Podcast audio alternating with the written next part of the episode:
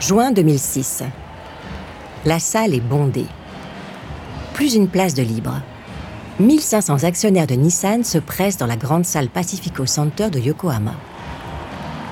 Sono à fond, jeu de lumière, animation pyrotechnique, on se croirait à un concert de Beyoncé. Soudain, une voiture de sport surgit des coulisses. Le moteur rugit. La voiture roule deux ou trois mètres et s'immobilise au milieu de la scène.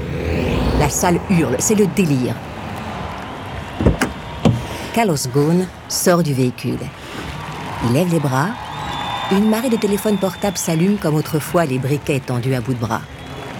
Carlos Ghosn est une star de rock'n'roll.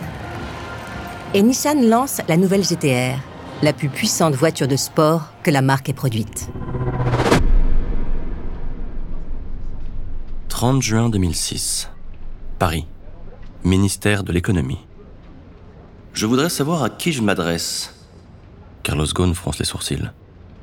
Il n'apprécie pas du tout le ton que le ministre Thierry Breton vient d'employer.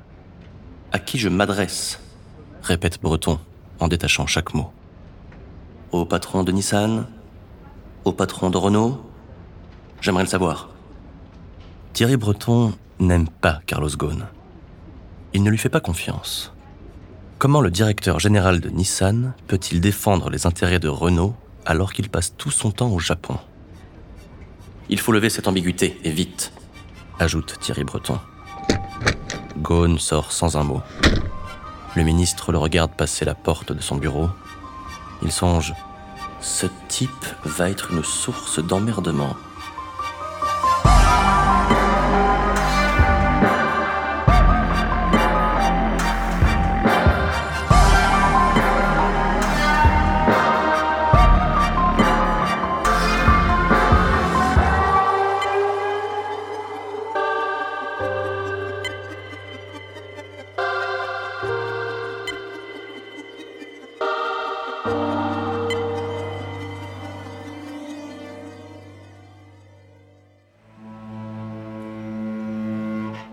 Carlos Ghosn n'a pas du tout apprécié la petite séance d'humiliation à Bercy. Il choisit de répondre à sa manière en se servant de la presse.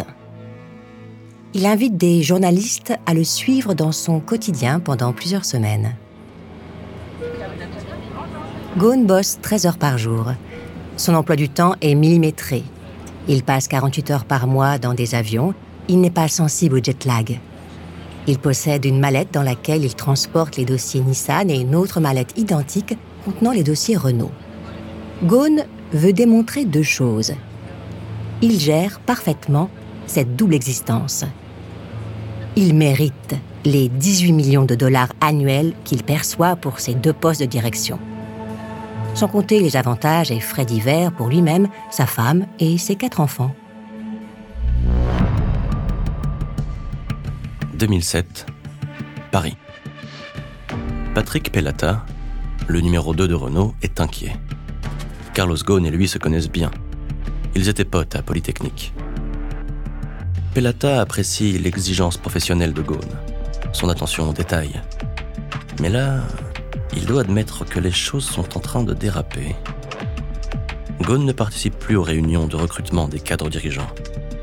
Il délègue et ne connaît plus les dossiers. Quand il n'est pas là, les gens se tirent dans les pattes. On se balance des mails rageurs et des pics à la machine à café. Le burn-out se répand dans les étages. En quatre mois, d'octobre 2006 à février 2007, trois personnes se suicident au technocentre de Guyancourt. Pelata se pose une question. Et si la méthode Ghosn était parvenue au bout de sa logique? 15 septembre 2008. La banque d'investissement Lehman Brothers fait faillite. Le système financier est rattrapé par sa rapacité et son obsession de l'argent. Carlos Ghosn fait partie des victimes collatérales de ce tsunami économique. Il est payé en dollars, mais dans son contrat, la rémunération est fixée en yens. Avec la fluctuation des taux de change, il perd de l'argent. Insupportable. Il fait adopter par le conseil d'administration de Nissan une résolution. la compagnie doit garantir ses revenus en compensant les variations de change. Dans les faits, cette résolution signifie une chose simple. Nissan achète des dollars à perte pour maintenir le salaire de son patron. Le gendarme de la bourse japonaise ordonne l'annulation de la mesure. Carlos Ghosn est furieux. Cette annulation va lui faire perdre plusieurs millions de dollars. Alors, il imagine un plan. Il fait appel à deux connaissances. Le milliardaire Suhai Baiwan, dont la société SBA commercialise des véhicules Nissan dans le sultanat d'Oman, et le milliardaire saoudien Khaled Joufali, qu'il a recruté pour aider au développement de Nissan au Moyen-Orient. Que Ghosn sollicite une aide financière personnelle à des connaissances est une affaire privée. Que ces connaissances soient des partenaires commerciaux de Nissan, cela constitue un conflit d'intérêts. Mais Carlos Ghosn ne voit pas les choses de cette façon. En janvier 2009, il demande à Alain Dassas, son directeur financier, de réfléchir à une question délicate et urgente. Comment Nissan pourrait prêter plusieurs millions de dollars à des associés Qui seraient ces associés? Demande Dassas. La société Suhai Bawan Automobile à Oman et la société Al Dahana, propriété de Khaled Joufali en Arabie Saoudite. Alain Dassas a beau tourner le problème dans tous les sens, il ne voit pas comment justifier le transfert de fonds à des partenaires commerciaux sans de bonnes justifications. Dassas en parle à Greg Kelly, un Américain que Ghosn a recruté pour s'occuper de tout un tas de questions administratives sensibles. Kelly est un type plein d'imagination. Il a une idée. Créer une réserve du directeur général. Le conseil d'administration ouvre une ligne budgétaire dont Ghosn peut se servir pour ce qu'il juge nécessaire. En clair, du fric qu'il utilise comme il veut. La mise en place du circuit financier prend quelques semaines, mais finalement, un versement annuel de 3 millions de dollars est établi au profit de Khaled Joufali afin de plancher sur un projet de voiture électrique. Un versement identique est créé au profit de SBA, la société de Suhai Baiwan. En échange, Baiwan accorde à Carlos Ghosn un prêt de 3 milliards de yens au taux de 1,9%, soit exactement le montant des fonds versés à SBA. De son côté, Khaled Joufali délivre à Ghosn une lettre de crédit de 3 milliards de yens. Carlos Ghosn est aux anges. Ce dispositif lui permet d'éponger ses pertes financières. Si l'arrangement est compliqué, le circuit de l'argent, lui, est simple. Comme l'établira plus tard le procureur de Tokyo, les fonds de Nissan transitent par des sociétés au Moyen-Orient et reviennent dans la poche de Carlos Ghosn. Au sein de Nissan, la rémunération de Ghosn est un secret d'État. Et le gardien de ce secret s'appelle Toshiaki Onuma, le directeur du secrétariat de l'entreprise. Un homme connu pour sa discrétion et pour son dévouement. Pourtant, ce secret va bientôt être révélé. En 2010, les autorités japonaises rendent obligatoire la publication des revenus des personnes touchant plus de 100 millions de yens, soit 1 million de dollars par an. Avant de continuer cet épisode, nous voulions vous remercier pour votre écoute. Si vous voulez continuer de nous soutenir, abonnez-vous à la chaîne Bababam Plus sur Apple Podcast. Cela vous permettra une écoute en avant-première et sans interruption. Ou bien écoutez ce message de notre partenaire sans qui ce podcast ne pourrait exister. Ne partez pas. On se retrouve tout de suite.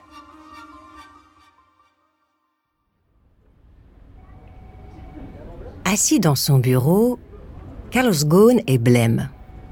En face de lui, Craig Kelly et Toshiaki Onuma attendent qu'il reprenne son calme. Ghosn secoue la tête. Non, impossible. Pas question. Il ne peut pas révéler qu'il touche 17 millions de dollars par an. Cela va faire un scandale. Comment justifier des réductions de dépenses alors qu'il est le dirigeant le mieux payé du Japon? Ghosn interroge ses deux conseillers.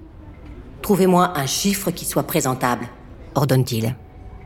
Kelly et Onuma se lancent dans des calculs d'apothicaire. Ghosn est au supplice. Sa rémunération fond comme la banquise, presque divisée par deux. Ghosn est anéanti. Malgré tout, il accepte. Il ne touchera plus désormais que 9,6 millions de dollars par an. Onuma se charge de modifier les montants à la comptabilité. Juin 2010, Nissan rend public la rémunération de son directeur général. Après l'ajustement réalisé par Onuma, Carlos Ghosn reste le dirigeant le mieux payé du Japon.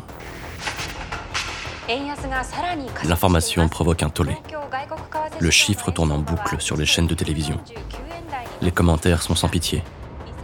Le Premier ministre Naoto Kan exprime son indignation. Pourquoi Carlos Ghosn gagne-t-il autant d'argent? Ghosn tente de se défendre, maladroitement.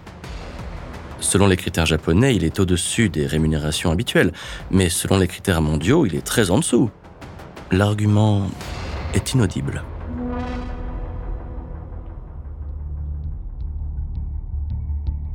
Malgré la tourmente, Ghosn refuse de céder. En secret, il charge Greg Kelly de trouver un moyen de compenser le manque à gagner qu'il subit, soit 8 millions de dollars par an. Toujours imaginatif, Kelly a une nouvelle idée. Renault et Nissan possèdent ensemble une filiale baptisée Renault-Nissan BV. Cette société, créée à l'époque par Louis Schweitzer, est basée aux Pays-Bas. En théorie, Ghosn n'a pas à dévoiler les revenus qu'il perçoit d'une filiale de Nissan. Ghosn reprend espoir. Il va récupérer les 8 millions de dollars qu'il a perdus sur sa rémunération chez Nissan. Malheureusement, l'espoir est de courte durée. En août 2010, l'autorité des marchés financiers français modifie les règles de transparence des entreprises. Renault doit déclarer les revenus de ses dirigeants, y compris pour ses filiales et donc pour Renault Nissan BV le complément de salaire que Ghosn espérait toucher en secret du pas sous le nez. Janvier 2011. Si au Japon ça vire à la cacophonie, en France ça tourne au grand guignol. Renault licencie trois cadres dirigeants, accusés d'avoir vendu des secrets industriels à un concurrent chinois. Bien qu'elle soit à prendre avec des pincettes, l'information fait l'effet d'une bombe. Dans l'imaginaire des Français, Renault n'est pas une entreprise comme les autres l'affaire enfle et se transforme en tempête médiatique. Où est Carlos Ghosn? Personne ne le sait. Bonsoir à tous et bienvenue dans ce journal. Pendant deux semaines, il est aux abonnés absents. Quand il réapparaît enfin, en direct dans le journal de 20h, il ne peut éviter la question que tout le monde se pose. Existe-t-il des preuves d'un espionnage industriel commis par ces trois salariés? Ghosn louvoie il n'a pas de preuves, mais il a des certitudes. En réalité, l'enquête interne menée au sein de Renault est un modèle de cafouillage. Les accusations reposent sur du vent et les cadres licenciés n'ont rien à se reprocher. Madame, monsieur, bonsoir. Dans l'actualité de ce À nouveau invité au JT de 20h, Ghosn est obligé d'admettre que Renault a été trompé. La séquence est dévastatrice. 14 mars 2011, Paris.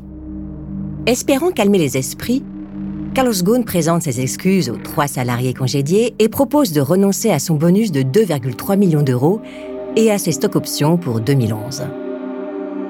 Le geste impressionne l'opinion publique, mais il ne calme pas la colère de la ministre de l'économie, Christine Lagarde. Quelques jours plus tard, Ghosn et son numéro 2, Patrick Pellata, se trouvent dans les locaux de Bercy. De son regard gris métallisé, Christine Lagarde évalue les deux dirigeants comme si elle ne pouvait pas croire qu'ils aient pu commettre une boulette pareille. La direction de Renault a fait preuve d'un amateurisme incroyable. Comme Thierry Breton avant elle, Lagarde passe l'ego de Gaune à la déchiqueteuse, et comme Thierry Breton avant elle, Lagarde se montre très claire. Il n'est pas possible de diriger deux entreprises telles que Renault et Nissan en même temps. Carlos Ghosn est furieux. Non seulement il a renoncé à plus de 2 millions de dollars, mais comme seul remerciement, il a reçu un sermon. Ghosn demande alors à Greg Kelly de créer un fonds d'investissement qu'il baptise ZIA, un nom évitant toute référence à Renault et à Nissan. Alimenté par Nissan à hauteur de 50 millions de dollars, le fonds doit officiellement financer des start-up innovantes dans le secteur automobile. En fait, il doit compenser les pertes de rémunération de Ghosn.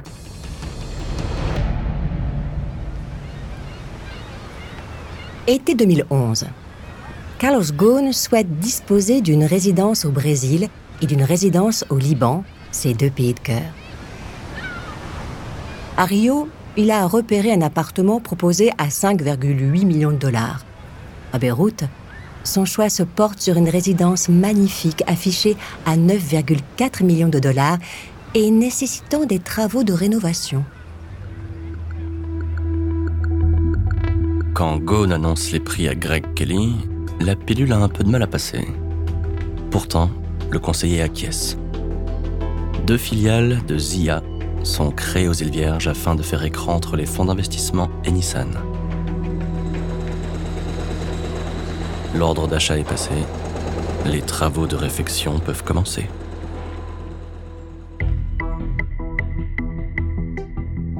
Juin 2013. Carlos Ghosn relit le PowerPoint préparé par son directeur des relations publiques. Ghosn veut faire une grande fête au château de Versailles pour le 15e anniversaire de l'alliance Renault-Nissan en 2014. Il prévoit 200 invités, des guests et des célébrités. Pas d'employés de Renault ni de Nissan. Schweitzer lui-même n'est pas invité. La date prévue est le dimanche 9 mars que cela corresponde au 60e anniversaire de Carlos Ghosn est présenté comme le plus pur des hasards. L'ennui est que les invités se désistent les uns après les autres. Pour Ghosn, c'est l'humiliation. Il doit rameuter de nouveaux convives, les frais ont déjà été engagés. Qu'il y ait 20 ou 200 personnes, ce sera le même prix.